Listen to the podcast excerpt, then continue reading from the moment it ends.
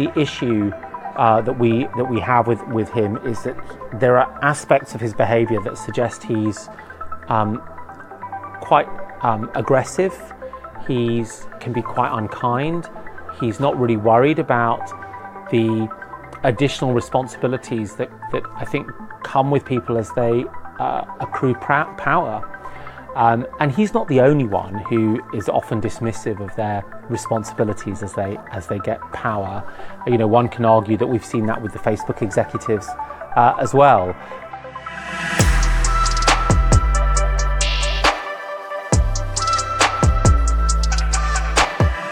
Noch ein Podcast auf der DLD. Ich habe das große Glück, äh, einen internationalen wichtigen Kopf aus der Disruption-Szene sozusagen ähm, zu treffen. Deswegen wechseln wir jetzt aufs Englische. So, uh, yeah, thanks for finding the time. Maybe you a uh, quick introduction to yourself. Yeah, no, thank you so much, Frank. I'm a regular visitor to Munich for DLD, which I love. It's in my calendar every year. Um, I've been in the tech industry since I left university, the early 90s, uh, as a, first as a journalist, then as an entrepreneur. Uh, and for the last six or seven years, after I sold my last company, I have been thinking a lot about why there are so many radically changing uh, disruptive technologies coming all at the same time, some of which you, of course, know really, really well. Uh, computation, renewable electricity, lithium ion batteries, things that are happening with the gene. Uh, and, and through that work, I started to come up with a thesis about the world, which I called the exponential view. Um, this idea that we're going through a transition into a new industrial era that I call the exponential age. You'll see a commonality in the names.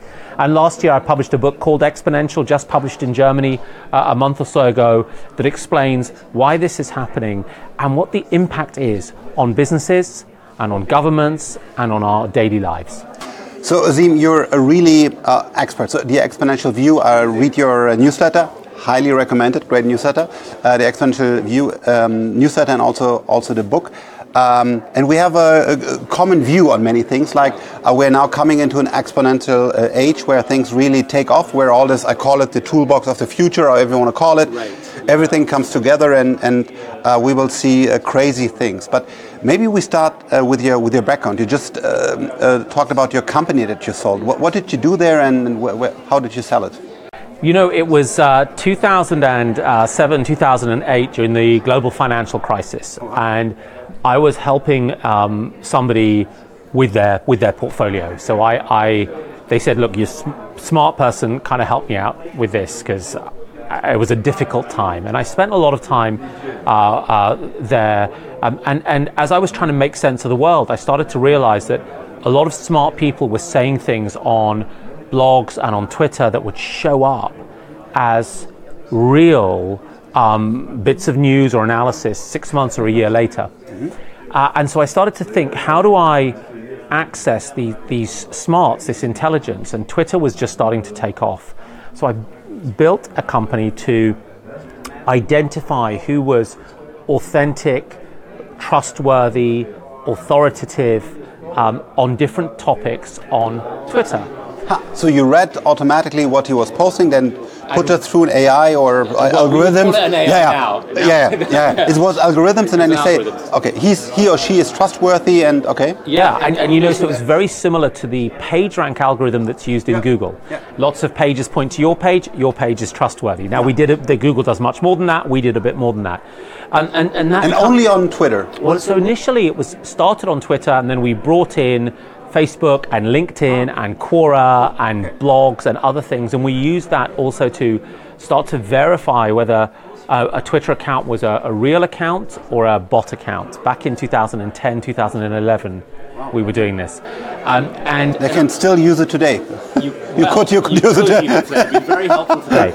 and, and, what's interesting, I mean, you know this as an entrepreneur, um, is that that initial product was very, very, very powerful nobody in 2011 was willing to pay for a data layer across Twitter to give that insight, that information. Um, and, and so we pivoted the company and we said, well, how, when is it useful? Who, for who is it useful to know whether Frank is an expert in entrepreneurship? Uh, and so we built a company that, that took the same technology as a marketing analytics tool. So if you're a brand manager and you wanted to know who to reach, we could answer that question. Um, and that, that company raised some venture, a few million dollars of venture capital. We we won some awards. We had some big customers, and then we were acquired at the end of 2014 uh, by a business called Brandwatch, which was a British business, has an office in Berlin and in Stuttgart as well, as it happens. Uh, but yeah, that was a really interesting time. Right. Yeah. Great. So when and how then did it make click in your brain that we're going into this era of, of exponential development and that this is really, really important to solve problems, but also this will bring a lot of change. When was the, the moment where you said, okay, yeah. Well, I tell you what the moment was. So I've I've been I've had a computer since 1981, okay. since I was uh, eight years old, and uh, of course I've been familiar with Moore's law and the, the, the doubling of processors on a chip every couple of years since I was a child. And, uh, you know, I'd, I'd been familiar with that exponential curve. But when I sold the company for the first time in seven years, I could think about something other than the company and my team. And it took six months of, of space, and I started to read more and more. Uh, and in order to give myself the discipline of continuing to read, I started to write about what I was reading in a weekly newsletter. Okay, great. That's it. And after that, I started to see the pattern, and I started to see wait, um, solar panels are dropping in price the way silicon chips were. Wright's law. Wright's law. Genome sequencing is dropping in price even faster. And seeing all of these things, I saw the commonalities, and I tried to then understand why do the prices, why do these things all drop in price in this way? And it wasn't until I think a year and a half of thinking about it that I felt confident to say, this is a new regime of the economy, a new configuration, right? For me, it was I was building all those uh, many companies and was investing and so on, and then uh, I went on a TV show. And after this, I, I wrote a book about um, um, where would technology go? And I didn't have a goal. I was just like, okay, now take a little break and write a book. And I was exactly kind of the same situation. I was writing just about, okay, this will happen, and this will happen, and that will happen. I said, holy shit. It's all happening. If this all is true, yeah. and then I reread read and said, okay, it can happen. And, and, and then I came back to my team and I said, okay, we have to shift and we have to only invest into deep tech and we have to make sure that Europe is not falling behind. So we have the same view about that this is now happening or will happen very soon. And my question is, as you're based in, in the UK, how do you feel about Europe in this? Are we really falling behind? Um, do you get a lot of politicians, investors who say, "Hey, great! I read your book. I will put all my money into this," and all the politicians are are very excited, or do you say, "Holy shit! They don't get it, and that's a huge problem"? Well, it's a combination, right? Because the world is a broad broad church. So let me start with my really honest assessment, and then maybe we can talk about what we can do about it. Yeah. So, um, I think the the things that you need to take advantage of the exponential age uh, are um, you need markets. In other words, places where you can sell your technology. Um, you need the talent, the scientific talent. You need the scaling talent, the commercial people who can come in. Uh, and you need uh, capital that can fund your way through the cycle. And you also need a sense of creativity and dynamism and optimism about about the future. Now, I think on unfortunately on every one of those axes, the US uh, s- scores more strongly. It has a younger population, which is, makes it more optimistic in some sense. It has the best universities with deep, deep, deep track records that are connected to and deep pockets funding sources right but also from the universities they have a lot of money but also the other funding and sources. they're very the universities are very very uh, uh, open-minded about how they support their scientists yeah. and then you have this huge market Now, Europe. And they adapt much faster. You see that, for example, on Palantir, which is a company I really like. Yeah. And uh, when you see the adoption in the US, they're much more progressive in adopting the new data platform than in Germany, for example. It will just take more time. So they're not as. Yeah. Well, the Americans are much more, have historically been so much more happy to uh, adopt technology uh, as consumers and as businesses than uh, Europeans have been for, for a very, very long time. So I think the story in Europe is that while the conditions are much better than when you and I started in entrepreneurship 25 years ago, right? It was much worse then. Structurally, um, we there are these disadvantages, and, and the thing that I'm, I'm concerned with is that you know talent begets talent. What makes DLD so successful within Munich is that all the smart people come. That brings more smart people. That's what happens in Yeah, other yeah. places, and and so you have to be able to cons- build deep, strong enough clusters of talent that force the talent, encourage the talent to stay there. Otherwise, it will start to move. And, and I'm so I'm I'm concerned that the that structural disadvantage in Europe will will continue. Now, the, I said we'll talk about some solutions. So I think some things that are really positive is that a lot of deep tech is um, is connected to industry. And particularly in Germany, there is a deep, deep heritage for very good reasons in um, industrial expertise from academia through to operators.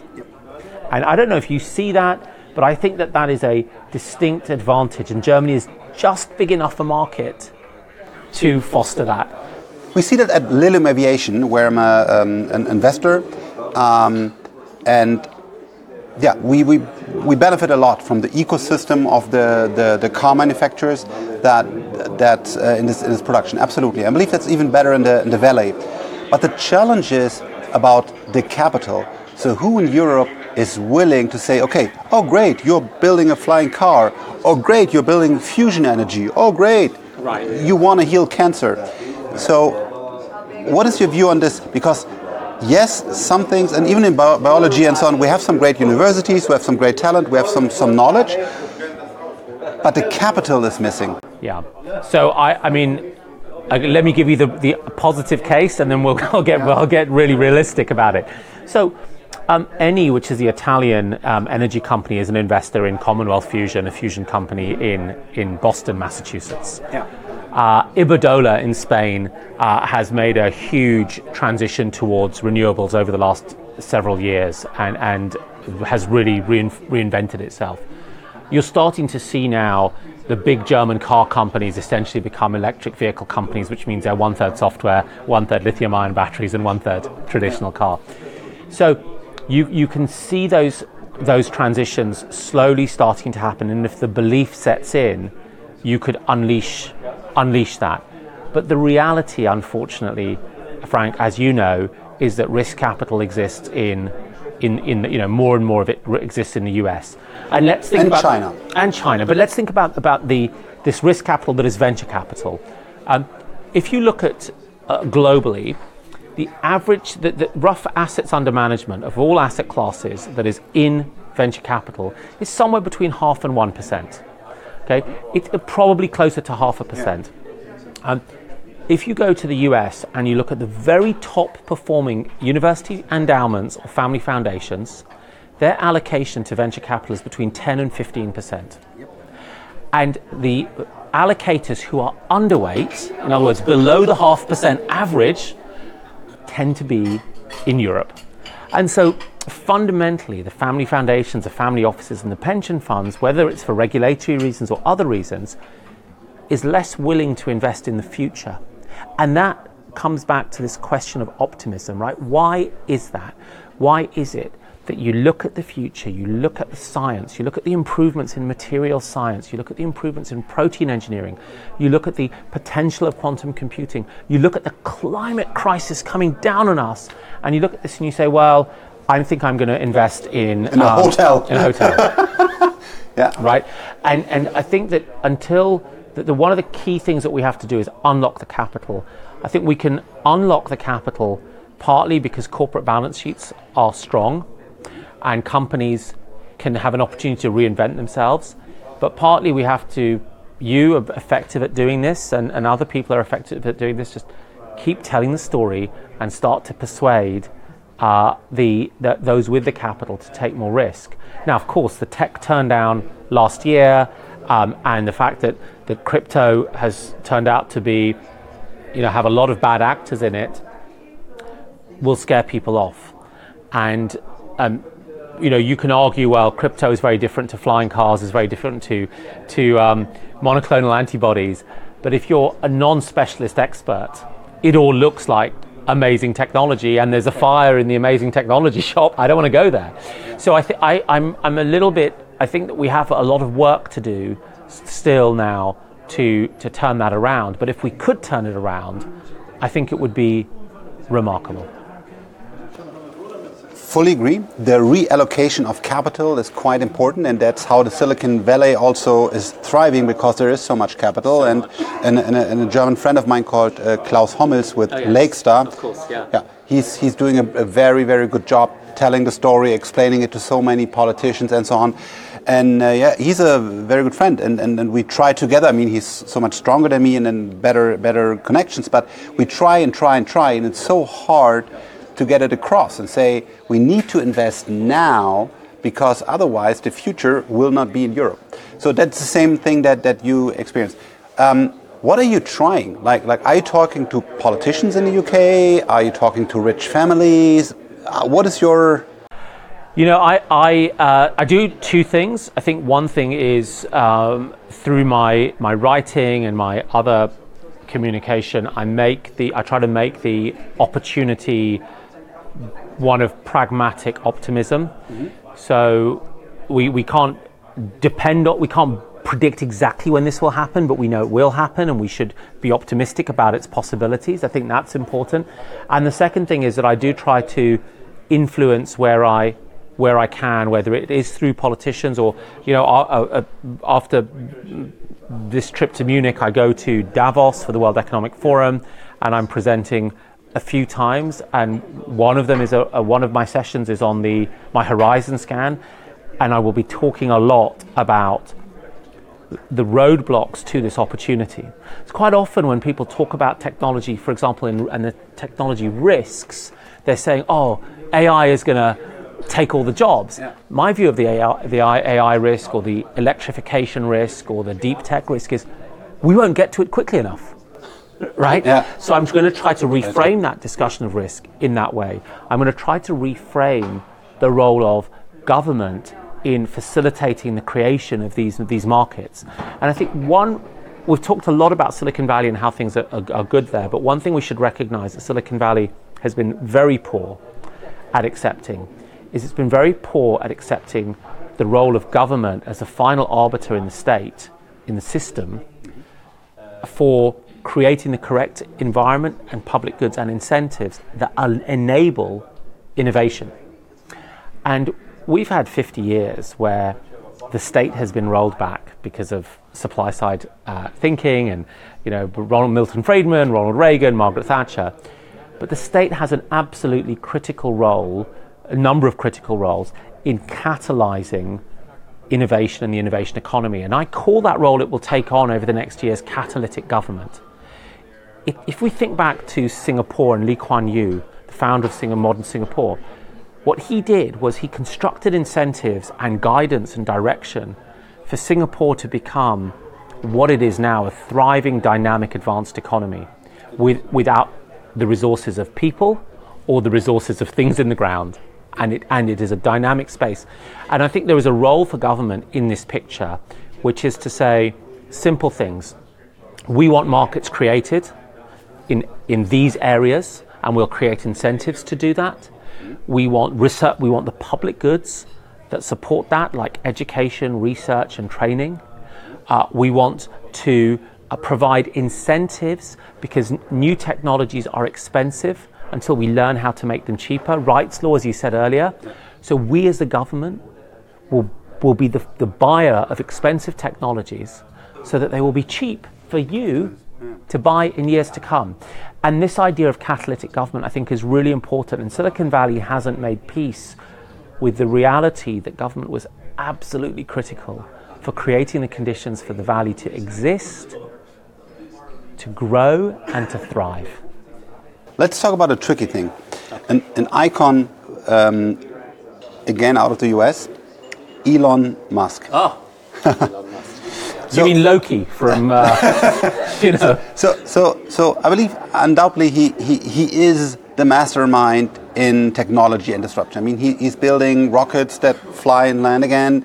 He's building satellites that work, cars that self-drive, and so on. I don't need to tell you. And, and, and brains and OpenAI, very deep involvement.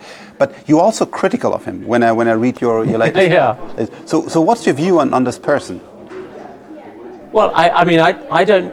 So I've not been in a room um, with Elon Musk for more than 20 years. Hmm. Uh, but you met him 20 years ago? PayPal days. Oh wow, yeah, wow, wow, wow. Yeah. Okay. So long, long time. Yeah. And I I was in the room. We were at a. It was just a big party, and he was in the room. Mm. And Peter Thiel was there, and Peter Thiel was beating my friend at chess. Ah, okay. Uh, and okay. Yeah. uh, and so on. So so you know, I've never I've never exchanged more than a, a, a couple of words of mm-hmm. a, anything. The hello, you know, passing wave. But uh, you know, I think he's an incredibly dynamic, capable, powerful. Uh, entrepreneurial engineer, leader, able to activate these these systems. And it's it, it is it is um, you know the city guides. Before that, it was um, PayPal, and now this sequence of companies he's he's worked on. I think the issue.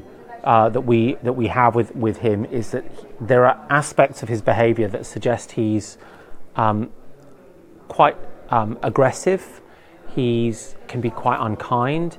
He's not really worried about the additional responsibilities that, that I think come with people as they uh, accrue power. Um, and he's not the only one who is often dismissive of their responsibilities as they as they get power.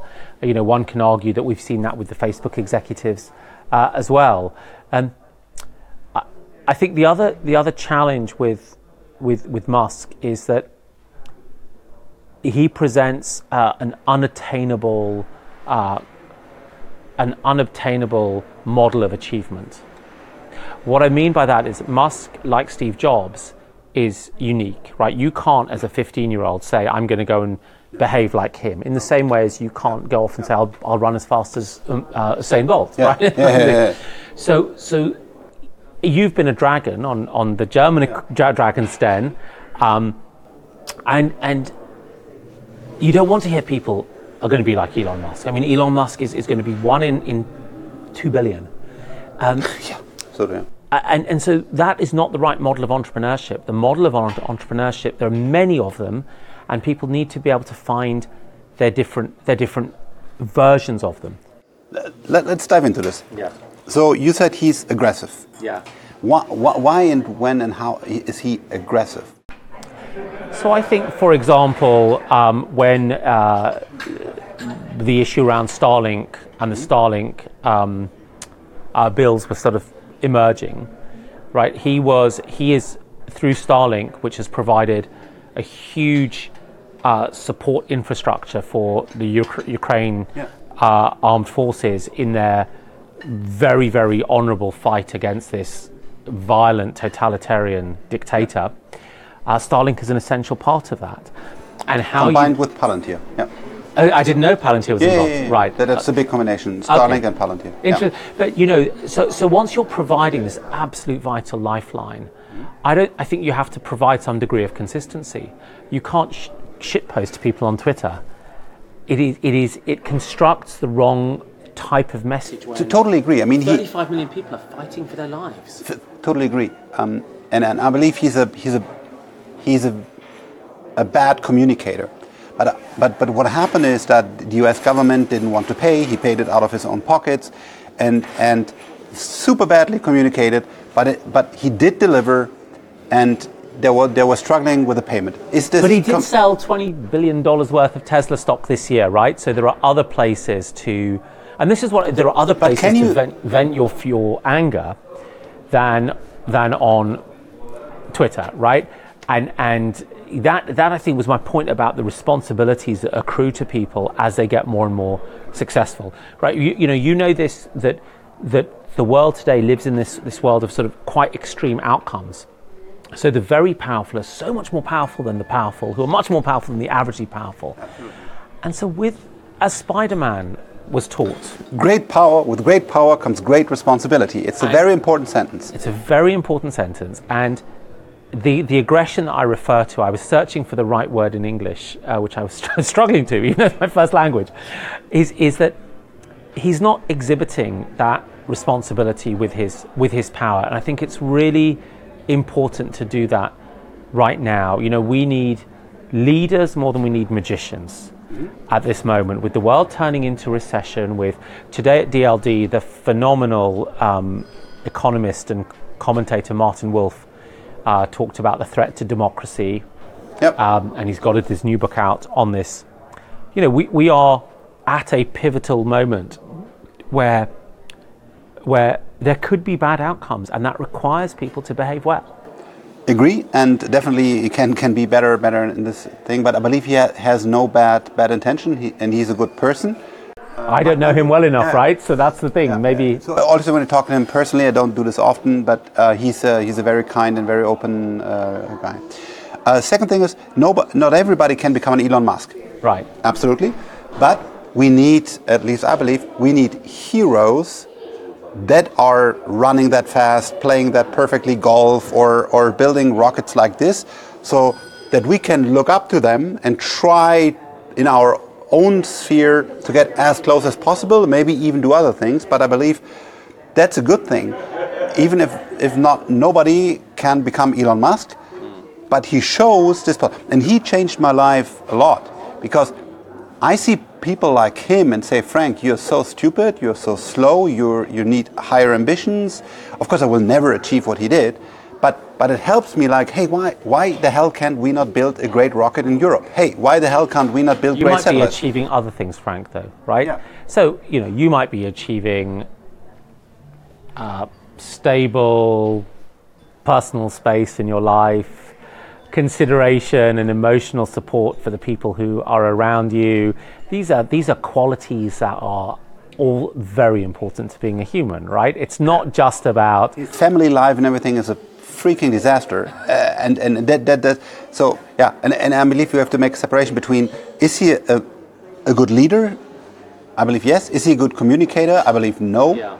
Is he uh, a good symbol icon like, hey, we all can achieve so much more if we try hard? I believe yes. So I think I think on that last point, right? I think you are as long as the Hall of Fame is not just Elon Musk and Steve Jobs, right? As long as the Hall of Fame has lots of other types of people achieving in different ways that are dynamic or important, I, I, I, can, agree, I can agree with that. But I think you also put a raise a really difficult and challenging question, which is about, roughly speaking, how much assholery are we willing to put up with for broad social outcomes? And, and so, for example, if you believe, as, as I do, that Musk is probably the most important person in the story of speeding up the adoption of electric vehicles, which I think is critically important, then I, at some point I have to be very utilitarian about this and say, thank God for Elon Musk. However, we're going to face lots and lots of questions like this in the coming 20 years as we try to figure out the balance between adaptation and mitigation towards climate change. And I'll give you a, an, an example. So, one example is that roughly more than half of the critical minerals that are required for lithium ion batteries and other types of battery chemistries and advanced electronics and, and so on live on what are known as indigenous lands whether it's in, uh, so the, these are the lands of the, the first peoples who lived in countries that have been colonized, nations that have been colonized. So in indigenous lands in the US or in, in South America or in Australia. And largely speaking, because most of those peoples have faced genocides over the past two or three hundred years, in recent decades there have been laws protecting those lands and giving them more stewardship rights over them. That's great. It's great, except that in order to potentially achieve decarbonisation of our entire industrial system and economy, we need, need those min- minerals out of the ground really quickly. I'll say another word to you unobtainium. right, from the James Cameron film Avatar, Yeah. right? So there's a, there, now the reason I raise this is because how much assholery are we, we willing to put up with in extracting those critical minerals at the speed at which they're required in order to tackle climate change for the whole of humanity at the cost of any individual group? I think it's a really hard question and that one that requires really, really deep, thoughtful, consensual, broad based discussion, thinking, and communication. It also has to happen quickly because we don't have time. And I think that, that e- the Elon Musk situation is a great example of one narrow part of that very, very difficult question, Yeah. which is are we willing to throw away norms, values, hurt in order to achieve electric vehicles much more quickly? Very, very good and complicated. uh, Complicated, uh, right? I don't have the answer. I can only ask the question. My, my answer is uh, Vulcan Energy. Uh, it's a company where we invested in. Uh, they're getting lithium uh, without any uh, CO2 emissions in Germany in big amounts out of the ground. Um, Li-Cycle, a company oh yeah, they're great. Yeah, yeah. Life They're- cycle, you know yeah. them, and so on. So we invested in, in, in several companies that have different answers. Are they enough? Maybe not. And then um, um, I believe um, Tesla's also mining now. lithium, They're I starting to. But, you know, I want to also challenge this this this idea about um, what kind of leader do you do you need to have. And I, I said to you, listen, if there are lots of different models of what leaders look like, Yeah. uh, dozens maybe, that, that, that, sounds, that, that sounds great. I also do wonder about whether, now that people understand that these difficult, deep companies can be built, more people who might be better communicators, they might be more balanced individuals, will step up to, to lead.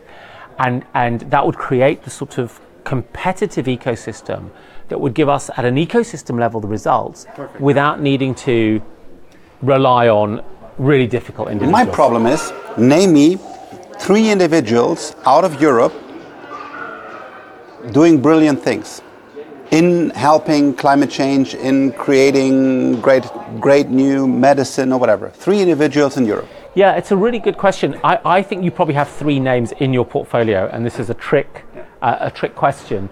But you know, I think that the um, uh, that there are a few good good examples that we can I, I will come up with. So I was um, uh, quite impressed with the boss and founder of Terra Quantum, which is a Swiss German Yep.